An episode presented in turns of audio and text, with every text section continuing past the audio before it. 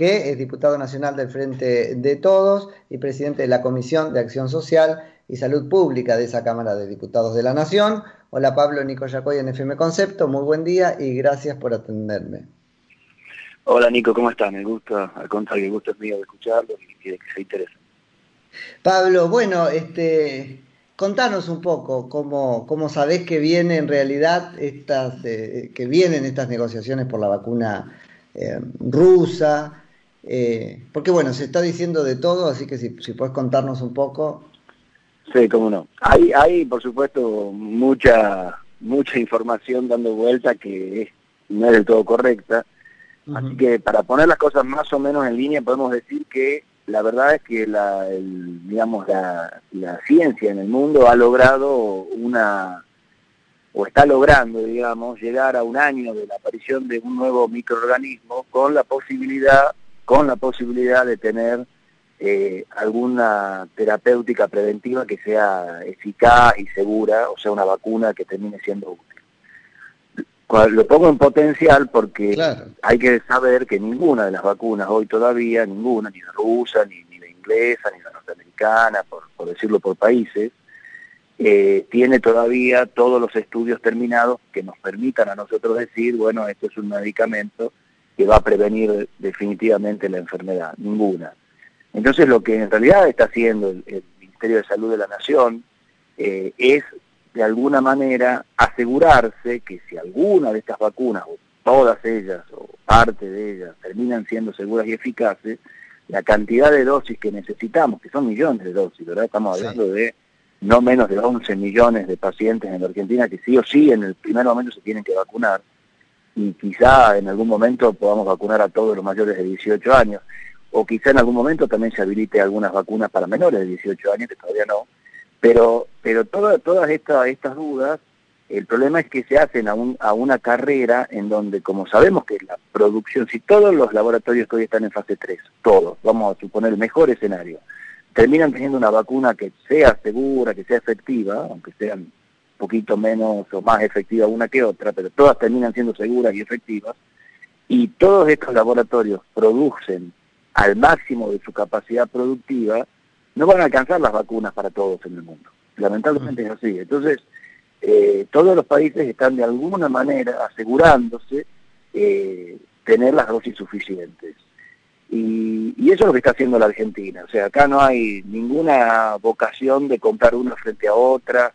Obviamente que cuando si hubiera dos, lo que va a evaluar el, el país es qué cantidad de dosis nos pueden vender, es cuán segura es, cuán efectiva, cuál es el precio, cuál es... Primero eso, primero cuán segura y efectiva y después todo lo demás que viene por añadidura, ¿o no, Pablo? Todo lo demás, pero suponete que sean dos que sean igualmente efectivas y seguras y entonces uno tendrá que definir también por la logística de colocación, por si es una dosis o dos dosis, por si la cadena de frío sirve la que la Argentina tiene instalada en toda la Argentina, vamos a tener que cambiar todas las heladeras de todos los centros de salitas de vacunación de la Argentina, que son 8.000. ¿Qué tema que hay con eso? Sí. Y bueno, bueno, son todas complicaciones que hoy eh, está planteándose y que el Ministerio de Salud de la Nación y los ministerios provinciales ya están trabajando en esta lógica. Y con una incertidumbre importante porque no sabemos si digamos, si va a terminar siendo Pfizer, que necesita una cadena de frío con menos 40 grados, o si va a ser la vacuna rusa, o si va a ser la vacuna de AstraZeneca, que es una sola dosis y no está frisada. Por eso, entonces, lo que por ahí me parece es que se genera, es que la gente ha salido a, o creyó, por las declaraciones, que ya habíamos cerrado con una vacuna específica rusa, que no, porque todavía la vacuna rusa tampoco tiene terminada su fase 3. Lo que es interesante la vacuna rusa para la Argentina es que si se termina, tiene dosis suficientes o ha, previsto darnos dosis suficientes para las que nosotros necesitamos. Muchas de las otras laboratorios no, porque ya tienen comprometida su producción en Europa, comprometida su producción en Estados Unidos, comprometida parte de su producción en sé yo, distintos mm. países del mundo, y entonces hay una competencia acá que... o sea, o sea, Pablo, que es la que menos eh, ventas tenía comprometidas, eso también nos dice algo. O sea, está bien, es una ventana de oportunidad, pero la, repregunta sería, ¿y por qué no tenía comprometidas tantas ventas como el resto? No, no sé si no tiene comprometidas ventas, porque, ah. ojo, eh, porque está Emiratos Árabes, está eh, está poniendo vacunas en Brasil, Rusia, estoy diciendo, ¿no? Como pre, poniendo, digamos, o sea, prevendiendo. Yo no tengo los datos comerciales de la empresa esta ganadería de Rusia para decirte si tiene más o menos. Lo que sí, al parecer tiene, es una capacidad de producción de dosis enorme, tiene unas plantas muy grandes, parece que están trabajando en India, en Pakistán, en la misma Moscú. Entonces, eh, y hay que ver si por ahí también, y esto tampoco te lo puedo asegurar yo, pero podría pasar, que la, el tipo de producción de la, de la dos, de la vacuna rusa sea más sencilla que otros tipos de producción. Entonces, eh, eh, está todo por verse, digamos. Y, hasta ahí es muy entendible ¿eh? que el gobierno argentino este, esté tratando de tener huevo en cada canasta en ese punto. Me parece muy bien. Así es, así es. Eh, eso es lo que hay que hacer. Ahora, vos, recién lo ponías como, bueno, la gente pensó, y pensó porque hay una historia detrás, ¿no? De, un, modo de comunicar, entonces uno se queda como... Yo particularmente mi miedo cuál es, es que el abordaje no sea estrictamente científico.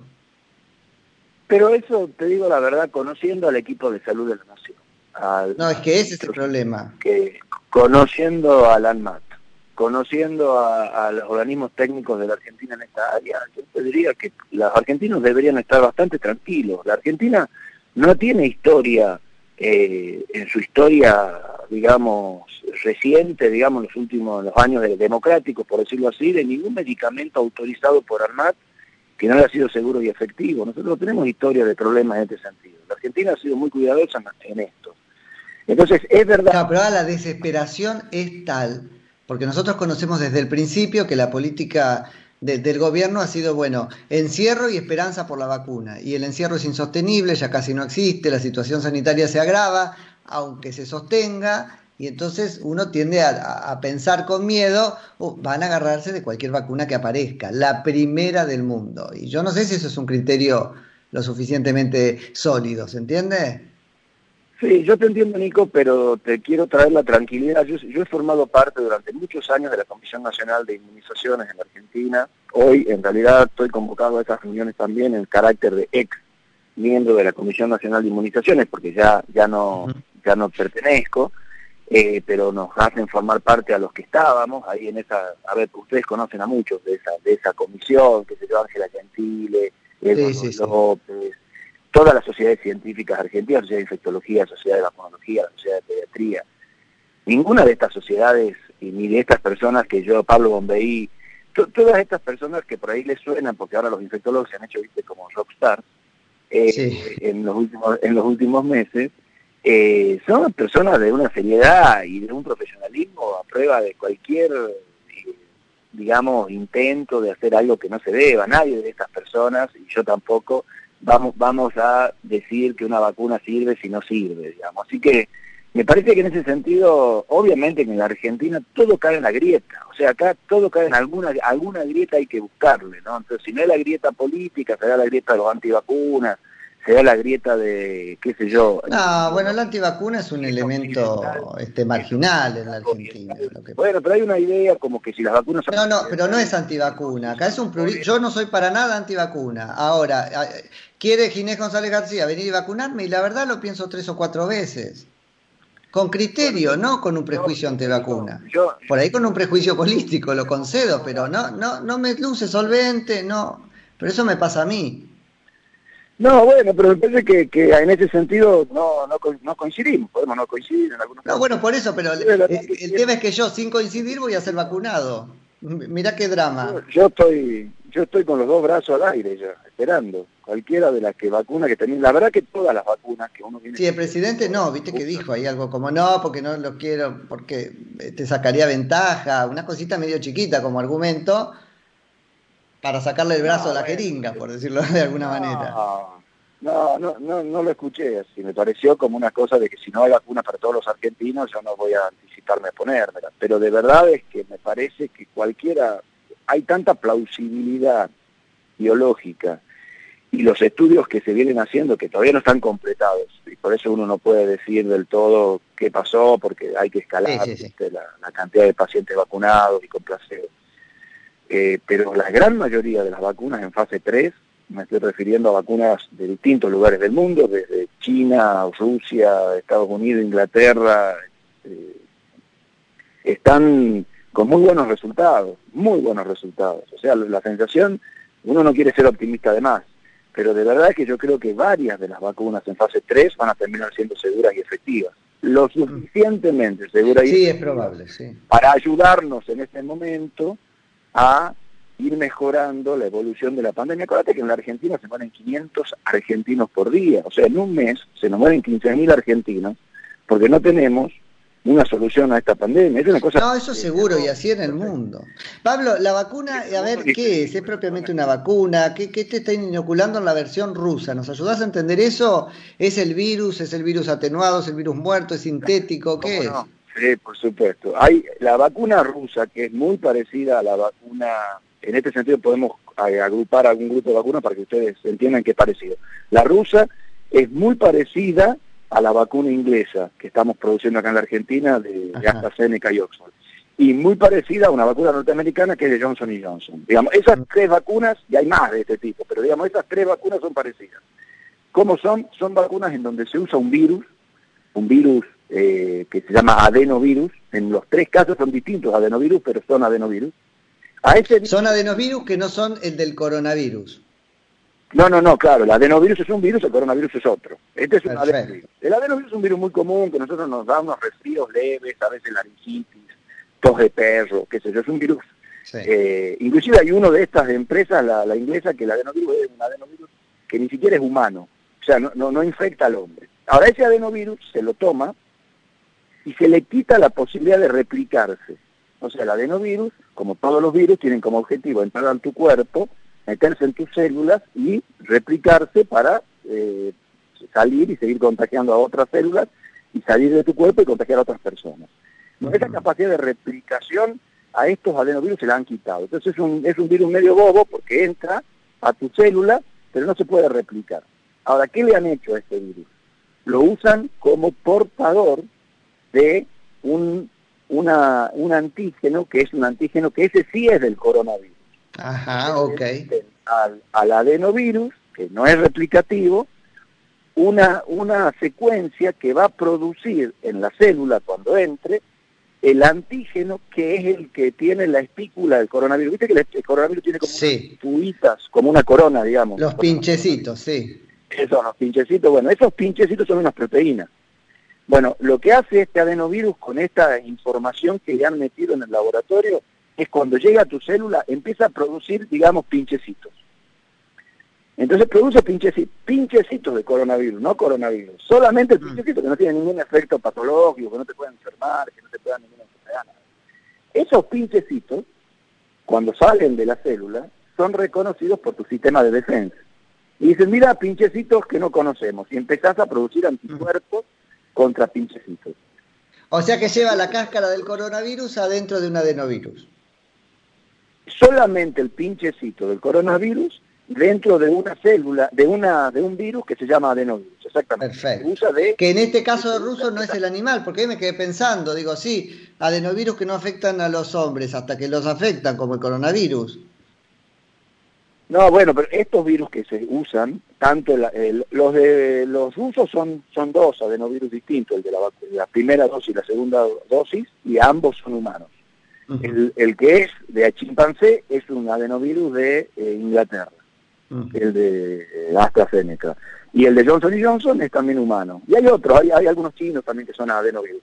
Y así uno produciría entonces esa especie, ¿cómo lo llamamos? De, de, de anticuerpo, digamos, para cuando venga el coronavirus real.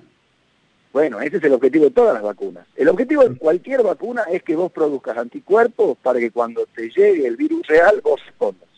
Perfecto. Que tu cuerpo tenga memoria de que ese pinchecito vos ya lo tuviste. Entonces cuando venga el coronavirus que está lleno de pinchecitos, el cuerpo dice, ah, mira, pinchecitos, y no lo deja avanzar, lo revienta y no más. Entonces este es un poco el concepto. En estas vacunas... Así que es vacuna, vacuna, no es lo que llaman anticuerpos monoclonales y qué sé yo, que sería como una etapa diferente en la intervención. No, no, claro.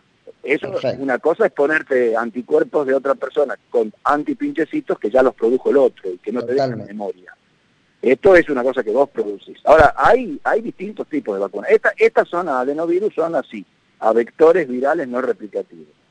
hay, hay otros tipos, hay vacunas ARN que, que meten una, te meten una información genética que, hace que tu célula forme pinchecitos, o hay, o hay otras que son directamente, te meten los pinchecitos hechos en laboratorio, entonces te los ponen a los pinchecitos en una, en una, en unas pequeñas moléculas y sin virus, pero sin adenovirus como portador, sino que directamente el pinchecito. Eh, hay vacunas al virus, al coronavirus real con pinchecitos que lo atenúan, lo debilitan, estas son las más clásicas debilitan al, al virus, como la sabina oral, por ejemplo, es así. Bien. Y bueno, esta es parecida. Hay otras que lo matan al virus, o sea, tenés el virus con pinchecito, tenés muerto, entonces te meten un virus muerto, pero tiene todavía el pinchecito, entonces hay vacunas. Entonces hay, hay, bueno, bien, ahí nos diste un pantallazo, Pablo, para entenderlo, eso está, eso está perfecto. Eh, ahora, y respecto de las pruebas, porque yo entiendo, el mundo está en una situación de, hay que ponerlo así, desesperación, necesidad absoluta. Ahora, eso nos está haciendo perder qué cosa en el método científico correcto y normal de la prueba y aprobación de una vacuna? Absolutamente nada, no estamos perdiendo mm. nada. Por eso ahí, ahí también hay una falta de información. Pero estamos acelerando los tiempos, achicando las muestras, algo está pasando. Este, no, no, no, no. Lo que estamos haciendo es, primero vivimos en el siglo XXI y no en el siglo XVIII. O sea, tenemos una capacidad tecnológica que no hubiéramos soñado hace 100 años atrás. Primero tenemos un mundo que... No, y la voluntad política y científica concentrada en este tema, el mundo concentrado en el tema, ¿no? También, pero vamos por parte. Primero, el mundo tecnológicamente es un mundo totalmente distinto. O sea, vos tenés una capacidad de ir, al, ir, ir de un lado al otro del mundo, a lugares donde hay más circulación viral, tener más o menos voluntarios, manejar y analizar información en tiempo que antes te hubiera llevado años, en, segundos. Entonces no, es incomparable el mundo de hoy con el mundo de hace 50 años atrás. Ahora, ese es un punto. El segundo punto es la gran demora de cuando uno dice, no, una vacuna tiene que demorar seis años, porque viste que dicen esto, uno escucha cada cosa ahí, ¿cómo puede ser que una vacuna, ¿por qué se demora cinco o seis años en hacer una vacuna, porque la hacen mejor, porque esperan seis años los efectos colaterales. No, eso es falso. Una vacuna se demora más o menos según qué inversión el laboratorio está dispuesto a hacer para tener más o menos en tiempo, en forma conjunta o en forma, eh, digamos, secuencial, los voluntarios que necesitas para poder saber si la vacuna es más o menos efectiva. Entonces, si vos tenés un montón de plata, porque los Estados Unidos te pusieron un 100 billones de dólares a un laboratorio, 200 billones al otro, y, porque Trump estaba mm. desesperado por, por, ganar las elecciones hoy, que parece que está complicado. O, o el bueno, bueno, igual que todos los gobiernos están desesperados, si no, no estaríamos teniendo esta charla. ¿eh? No, bueno, pero no todos los gobiernos están en elecciones. no, bueno, el año que viene. Ustedes tienen el beneficio de que llegaremos vacunados. No, no, pero la verdad es que me parece que por eso, eh, yo creo que acá no nadie, si aparece una vacuna, no, si logramos parar a la pandemia, ¿no? Los argentinos elegirán al, mejor gobierno según según las cosas que no te Yo creo que en eso no deberíamos poner la grieta. Ahora, te digo, la gran diferencia es esa, es que vivimos en un mundo con una tecnología y una capacidad distinta, que es un tema. Y el segundo tema, que como vos muy bien expresaste, es la voluntad política, pero sobre todo expresada en recursos inigualables para hacer una vacuna. O sea, no hubo nunca tanta plata puesta para poder desarrollar una vacuna y por eso es que vos tenés que entender que de los 40.000 personas que se vacunan con la vacuna de Johnson Johnson, o la de Pfizer, o la rusa, o lo que sea, cada una de esas personas necesita un seguimiento, tenés que vacunarlos, tenés que sacarle un laboratorio a las tantas horas, tenés que volver a llamarlo a, los dos días, tenés que ver si se enferma hacerle el laboratorio, tenés que... Eso cuesta mucha plata siempre ha costado la investigación en recursos. Entonces, si vos tenés dispuestos muchos recursos y además tenés una enfermedad que es activa en muchos lugares del mundo en forma permanente, porque si vos tenés que estudiar, por ejemplo, una vacuna contra el ébola, y tenés que irte a la República Democrática del Congo, porque es el único lugar donde hay ébola, y en las condiciones de la República Democrática del Congo hacer el estudio. Ahora, si vos tenés una vacuna contra una pandemia, bueno, la estudias en Alemania, en Francia, en Italia, en Argentina, en Brasil, porque en todo lado hay.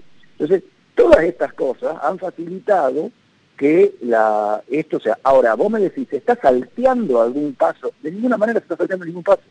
No pondríamos, y no le pondríamos a los argentinos una vacuna que no haya sido autorizada por todo. ¿O vos te crees que los ingleses, los norteamericanos, los alemanes van a poner la vacuna que no esté... Eh, no, no, no, no, no, de hecho, pero los argentinos, Pablo, y esto, este, concedémelo, somos muy, el debate es muy, no, muy, siempre queremos lo que, no ser los primeros del mundo. Yo en esto, no sé si no prefiero que primero se vacunen los británicos, después vemos nosotros.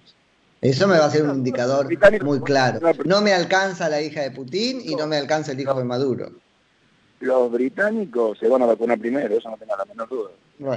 Vas a ver. Y los norteamericanos se van a vacunar antes. Esto, esto yo te lo puedo firmar antes que nosotros. Entonces, ahora, bueno, posiblemente no sea la misma vacuna, eso es lo que vos decís. Vos decís bueno, claro, a eso me refiero. con la misma que se vacunan los británicos.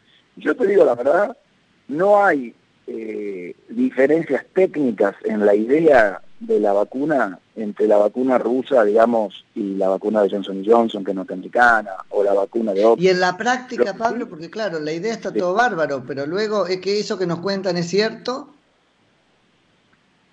Sí. ¿Quién lo sabe? Hola. ¿Ahí me escuchás? Me cuentan. Sí, ahora sí. Lo, ah. que lo, lo que tienen que decirnos si esto es cierto, si no, si es seguro no, es ANMAT. ANMAT es nuestro organismo de control insisto, tiene la capacidad técnica porque todos los medicamentos que vos tomás, que yo tomo, y toda la vacuna que nos ponemos y que le hemos puesto a nuestros hijos en este, bendito país, los ha registrado ANMAT. Y nunca, eh, digamos, hemos tenido, bueno, vamos a decir, bueno, esta es más rápida, menos rápida, pero es la misma eh, agencia de investigación. Y ahí, si son imparciales como los jueces en la Argentina, Pablo, yo tengo rota la confianza con este país. Y sé que todo es hay de todo, hay de todo. Hay de, hay de todo, pero, hay, pero los hay. Entonces yo no creo nada. La verdad, mi tesis, mi, mi, mi, mi este, por ahí postura es esa. Después vemos si, si vuelvo a creer. Pero... Sí. bueno, yo te creo que, que, coincido con vos, que por supuesto que no somos, no, no, no es lo mismo, pero, pero me parece que nuestro, nuestro desafío hoy es ser muy claro con las cosas una vez que las tengamos. Hoy no tenemos realmente ninguna vacuna autorizada, así que cuando tengamos alguna vacuna autorizada y yo pueda ver los estudios y todo, me llamás de vuelta y yo te digo, mira. Dale, hacemos, hacemos eso, Pablo, palabra. Che, muchas gracias por la charla y que tengas un lindo día. Lo mismo para ustedes, che, un gran abrazo. Chau, chau. Chau, chau. Es Pablo Shedlin, que es diputado por el Frente de Todos y es presidente de la Comisión de Acción Social y Salud Pública. Noticias. Opinión.